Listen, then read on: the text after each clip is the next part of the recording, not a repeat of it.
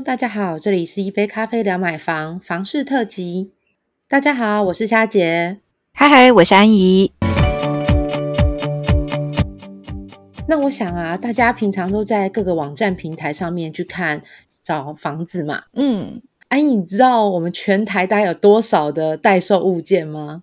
其实我一点概念都没有哎，真的，来猜看，猜看看吗？对对对，那我猜个十万好了，十万吗？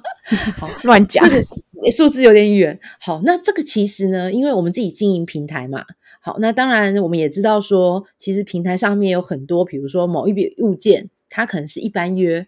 所以如果假设它是那种就是卖相很好的物件，有可能 A 房仲刊登，B 房仲刊登。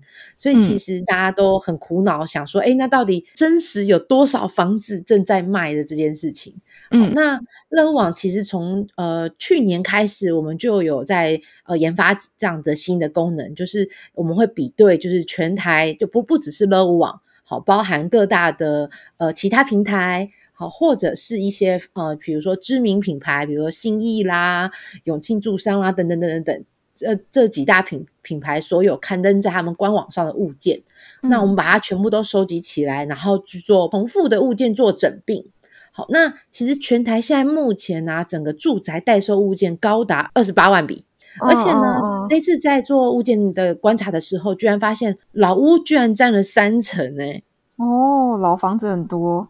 对，因为我想说，哎，那因为这两年房地产很夯嘛，所以你每次不论到什么三二九档期啊、九二八，然后你就会听到很多哇，现在又有多少的建案在做，就是代售。然后我原本以为，哎，那老房子的占比会不会越来越少了？就这次整个新功能上线，然后来看了一下，哎，没想到老屋竟然占了三成。那其实，在统计全台四月代售物件当中，好，那刚刚讲到二十八万笔嘛，然后屋龄，我们刚刚讲老屋，屋龄三十年以上，我们把它定位成为老屋，那它的占比高达三十一点二 percent。那当然数量最多，其实台北市大概有一万一千多笔物件，好，那占台北市的整体的销售物件大概占。近五成，大概有四十八 percent。哦，那其次是高雄。好，那它三十年的老屋也有大概九千三百多件，然后占了高雄四十 percent 左右。那台南市也因为开发的早嘛，所以它三十年以上的的老屋呃也还不少，它是排名第三，有大概五千一百多件，占它整体台南市的代售物件有三十四点八 percent 这样子。嗯。那我们来看一下那个这个各县市，他们到底都是集中在哪几个行政区啊？那个老屋的部分，嗯，那台北市三十年的老屋啊，大概都在就是大安跟松山区的华夏跟大楼。对，那当然，士林区也也会有一些啦，就是呃，当然就是那种呃早期的豪宅透天这样子。嗯嗯，对哦，那那大安跟松山区因为地处于市中心嘛，那其实算是人口密集。那那当时就是就是华夏跟大楼其实呃盖得早。而且地段佳，所以整体的屋龄就偏旧。那当然，像比如说，呃，比较新一点，可能就是后续才开始发展的，比如说内湖啊、南港啊，那当然就会就比较属于新房子的比例就比较多了。所以台北市的老屋占比比较多，会是在大安区跟松山区。嗯，那像高雄市三十年以上的话，哎，反倒待售的老屋。大部分都是透天跟别墅，那其中呢，当然就是以早早期的都会区三明、凤山、林雅区比较集中最多这样子。嗯，对，好，那当然，因为像比如说凤山三明，本来就是因为就是交通机能方便，好，然后也是早期就是人口最多的两大行政区，所以是不论是交易量啊、需求量啊，都是名列前茅，所以当然它原本的就是老屋的占体量也大。好，那再来第三名的台南市呢，呃。中南部其实大部分都是还是以透天为主流啦。好，那乌林三十年以上的透天集中在中西区、南区跟东区。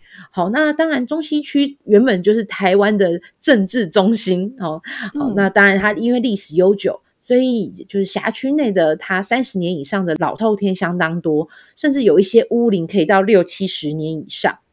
那东区的部分呢，它其实是传统的文教区，所以有像呃，就是后后甲国中啊、复兴国中啊，好，那就是台南一中等明星学校都落座在在这边，所以发展的比较早，所以区域的屋龄也就偏高了。嗯，其实我们在讲老屋这个议题的时候，先前前阵子夏姐应该还记得嘛？就是大概两年前还是很行，就是在讲那个围老条例的时候，因为当时还有那个百分之十的容积奖励，所以在台北市很多老屋的交易，它不是什么创新高啊，然后交易热度攀升等等的。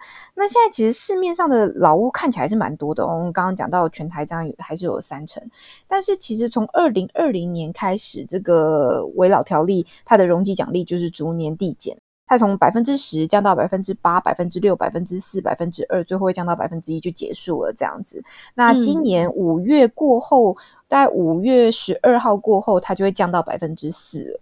所以，如果还是诉求这种有容积奖励的部分的话，那大家就要把握时间去申请，才有机会啦。尤其是呃，二零二五年过后就就没有了，所以大家还是要再赶在这个时间。应该二零二五年过后，那个老屋的交易的状况可能就会有一波的明显的下滑吧。其实从那个容积奖励开始递减之后，就有稍微下滑了，但现在还是有一些些优势在啦，总有总比没有好嘛，对不对？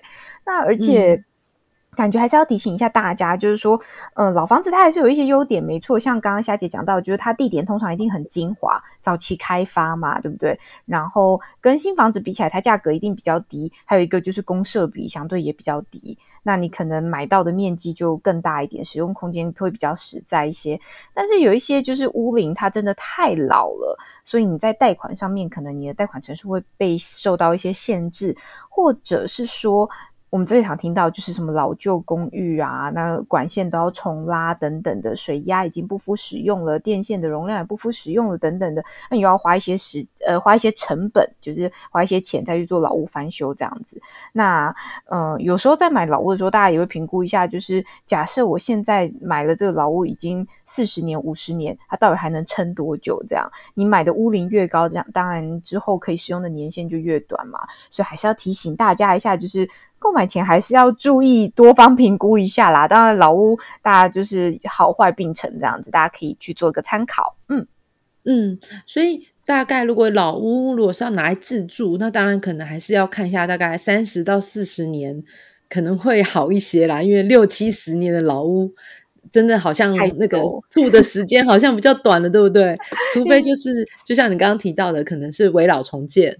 或者是我知道有些之前有人也有人想说赌一把要等都更，嗯嗯嗯，当然不过那那就在精华地段的，就是老社区，可能就是机会会才会比较高了。